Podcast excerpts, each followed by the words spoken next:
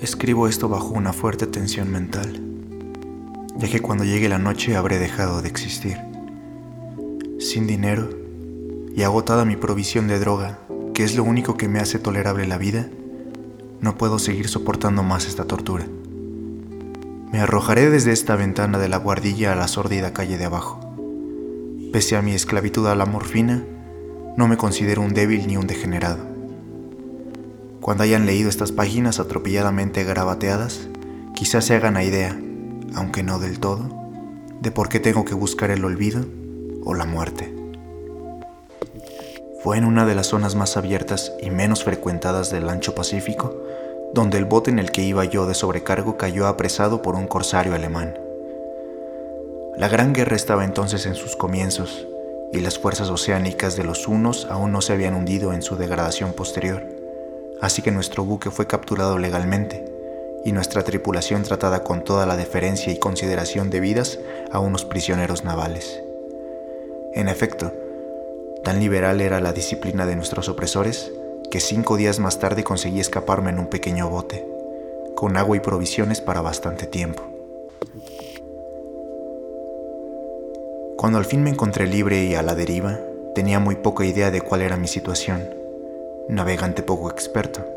Solo sabía calcular de manera muy vaga, por el sol y las estrellas, que estaba algo al sur del Ecuador. No sabía en absoluto en qué longitud y no se divisaba isla ni costa algunas. El tiempo se mantenía bueno y durante incontables días navegué sin rumbo bajo un sol abrasador, con la esperanza de que pasara algún barco o de que me arrojaran las olas a alguna región habitable. Pero no aparecían ni barcos ni tierra y empecé a desesperar en mi soledad, en medio de aquella ondulante e ininterrumpida inmensidad azul. El cambio ocurrió mientras dormía. Nunca llegaría a conocer los pormenores, porque mi sueño, aunque poblado de pesadillas, fue ininterrumpido. Cuando desperté finalmente, descubrí que me encontraba medio succionado en una especie de lodazal viscoso y negruzco que se extendía a mi alrededor con monótonas ondulaciones hasta donde alcanzaba la vista, en el cual se había adentrado mi bote cierto trecho.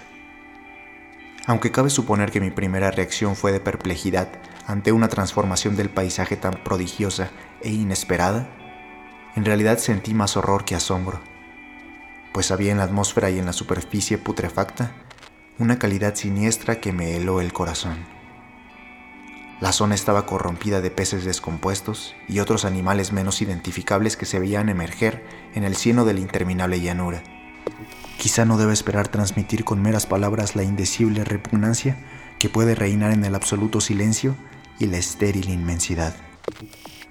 Nada alcanzaba a oírse, nada había a la vista, salvo una vasta extensión de légamo negruzco. El sol ardía en un cielo que me parecía casi negro por la cruel ausencia de nubes era como si reflejase la ciénega tenebrosa que tenía bajo mis pies. Al meterme en el bote encallado, me di cuenta de que solo una posibilidad podía explicar mi situación. Merced a una conmoción volcánica en el fondo oceánico había emergido a la superficie, sacando a la luz regiones que durante millones de años habían estado ocultas bajo insondables profundidades de agua. Tan grande era la extensión de esta nueva tierra emergida debajo de mí que no lograba percibir el más leve rumor de oleaje, por mucho que aguzaba el oído. Tampoco había aves marinas que se alimentaran de aquellos peces muertos. Durante varias horas estuve pensando y meditando sentado en el bote, que se apoyaba sobre un costado y proporcionaba un poco de sombra al desplazarse el sol en el cielo. A medida que el día avanzaba, el suelo iba perdiendo pegajosidad, por lo que en poco tiempo estaría bastante seco para poderlo recorrer fácilmente.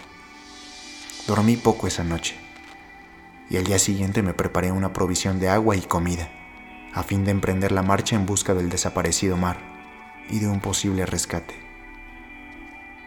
A la mañana del tercer día comprobé que el suelo estaba bastante seco para andar por él con comodidad. El hedor a pescado era insoportable, pero me tenían preocupado cosas más graves para que me molestase este desagradable inconveniente, y me puse en marcha hacia una meta desconocida. Durante todo el día caminé constantemente en dirección oeste, guiado por una lejana colina que descollaba por encima de las demás elevaciones del ondulado desierto. Acampé esa noche, y al día siguiente proseguí la marcha hacia la colina, aunque parecía escasamente más cerca que la primera vez que la descubrí. Al atardecer del cuarto día llegué al pie de dicha elevación, que resultó ser mucho más alta de lo que me había parecido de lejos. Tenía un valle delante que hacía más pronunciado el relieve respecto del resto de la superficie. Demasiado cansado para emprender el ascenso, dormía a la sombra de la colina. No sé por qué, mis sueños fueron extravagantes esa noche, pero antes que la luna menguante, fantásticamente gibosa, hubiese subido muy alto por el este de la llanura, me desperté cubierto de un sudor frío, decidido a no dormir más. Las visiones que había tenido eran excesivas para soportarlas otra vez. A la luz de la luna comprendí lo imprudente que había sido al viajar de día. Sin el sol abrasador, la marcha me habría resultado menos fatigosa. De hecho, me sentí de nuevo lo bastantemente fuerte como para cometer el ascenso que por la tarde no había sido capaz de emprender. Recogí mis cosas e inicié la subida a la cresta de la elevación. Ya he dicho que la ininterrumpida monotonía de la ondulada llanura era fuente de un vago horror para mí, pero creo que mi horror aumentó cuando llegué a lo alto del monte y vi, al otro lado, una inmensa cima o cañón, cuya oscura concavidad aún no iluminaba la luna. Me pareció que me encontraba en el borde del mundo, escrutando desde el mismo canto hacia un caos insondable de noche eterna. En mi terror se mezclaban extraños recuerdos del paraíso perdido y la espantosa ascensión de Satanás a través de remotas regiones de tinieblas. Al elevarse más la luna en el cielo, empecé a observar que las laderas del valle no eran tan completamente perpendiculares como había imaginado la roca formaba cornisas y salientes que proporcionaban apoyos relativamente cómodos para el descenso, y a partir de unos centenares de pies, el declive se hacía más gradual. Movido por un impulso que no me es posible analizar con precisión, bajé trabajosamente por las rocas, hasta el declive más suave, sin dejar de mirar hacia las profundidades estigias donde aún no había penetrado la luz. De repente, me llamó la atención un objeto singular que había en la ladera opuesta, el cual seguía como a un centenar de yardas de donde estaba yo. Objeto que brilló con un resplandor blanquecino al recibir de pronto los primeros rayos de la luna ascendente. No tardé en comprobar que era tan solo una piedra gigantesca, pero tuve la clara impresión de que su posición y su contorno no eran exactamente obra de la naturaleza.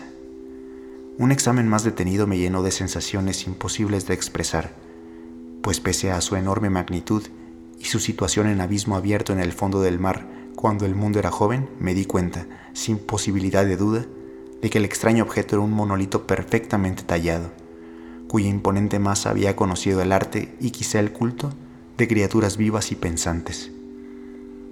Confuso y asustado, aunque no sin cierta emoción de científico o de arqueólogo, examiné mis alrededores con atención.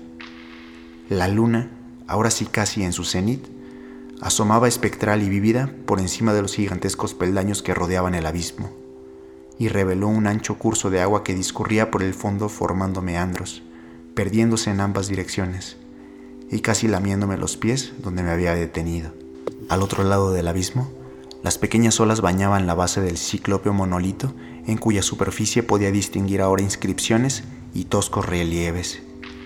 La escritura pertenecía a un sistema de jeroglíficos desconocidos para mí, distinto de cuantos yo había visto en los libros y consistente en su mayor parte en símbolos acuáticos esquematizados tales como peces, anguilas, pulpos, crustáceos, moluscos, ballenas y demás. Algunos de los caracteres representaban evidentemente seres marinos desconocidos para el mundo moderno, pero cuyos cuerpos en descomposición había visto yo en la llanura surgida del océano. Sin embargo, fueron los relieves los que más me fascinaron. Claramente visibles al otro lado del curso de agua, a causa de sus enormes proporciones, había una serie de bajorriebles cuyos temas habrían despertado la envidia de un doré. Creo que estos seres pretendían representar hombres, al menos cierta clase de hombres, aunque aparecían retosando como peces en las aguas de alguna gruta marina o rindiendo homenaje a algún monumento monolítico bajo el agua también. No me atrevo a describir con detalle sus rostros y sus cuerpos, ya que el mero recuerdo me produce vaídos. más grotescos de lo que podría concebir la imaginación de un Poe o de un Bulwer.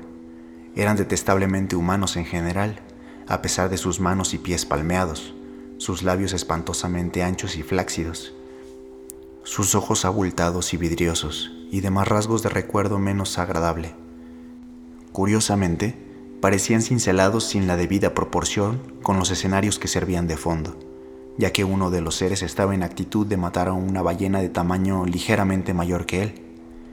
Observé, como digo, sus formas grotescas y sus extrañas dimensiones, pero un momento después decidí que se trataba de dioses imaginarios de alguna tribu pescadora o marinera, de una tribu cuyos últimos descendientes debieron de perecer antes que naciera el primer antepasado del hombre de Piltdown o de Neandertal. Aterrado ante esta visión inesperada y fugaz de un pasado que rebasaba la concepción del más atrevido antropólogo, me quedé pensativo. Mientras la luna bañaba con misterioso resplandor el silencio canal que tenía ante mí. Entonces, de repente, lo vi. Tras una leve agitación que delataba su ascensión a la superficie, la entidad surgió a la vista sobre las aguas oscuras. Inmenso, repugnante.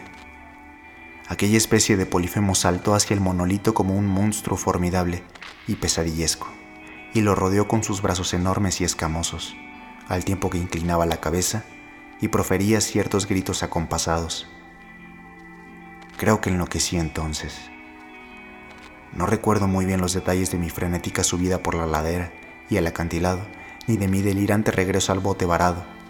Creo que canté mucho y que reí incesantemente cuanto no podía cantar. Tengo el vago recuerdo de una tormenta, poco después de llegar al bote. En todo caso, sé que oí el estampido de los truenos y demás ruidos que la naturaleza profiere en sus momentos de mayor irritación. Cuando salí de las sombras estaba en un hospital de San Francisco. Me habían llevado allí el capitán del barco norteamericano que me había recogido en medio del océano. Hablé de muchas cosas en mis delirios, pero averigüé que nadie había hecho caso de las palabras. Los que me habían rescatado no sabían nada sobre la aparición de una zona de fondo oceánico en medio del Pacífico, y no juzgué necesario insistir en algo que sabía que no iban a creer. Un día fui a ver a un famoso etnólogo, y lo divertí haciéndole extrañas preguntas sobre la antigua leyenda filistea en torno a Dagón, el dios pez. Pero enseguida me di cuenta de que era un hombre irremediablemente convencional y dejé de preguntar. Es de noche, especialmente cuando la luna se vuelve gibosa y menguante cuando veo a ese ser.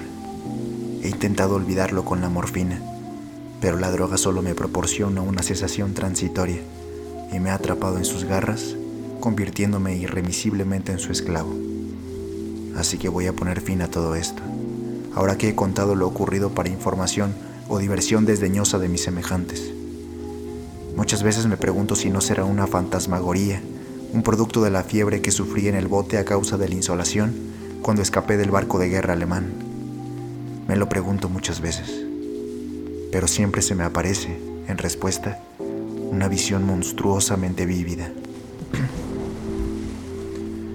No puedo pensar en las profundidades del mar sin estremecerme ante las espantosas entidades que quizá en este instante se arrastran y se agitan en su lecho fangoso, adorando a sus antiguos ídolos de piedra y esculpiendo sus propias imágenes detestables en obeliscos submarinos de mojado granito.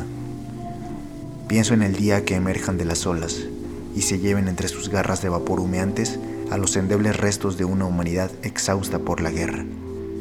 En el día en que se hunda la tierra y emerge el fondo del océano en medio del universal pandemonio. Se acerca el fin. Oigo ruido en la puerta como si forcejeara en ella su cuerpo inmenso y resbaladizo. No me encontrará. Dios mío, esa mano. La ventana. La ventana.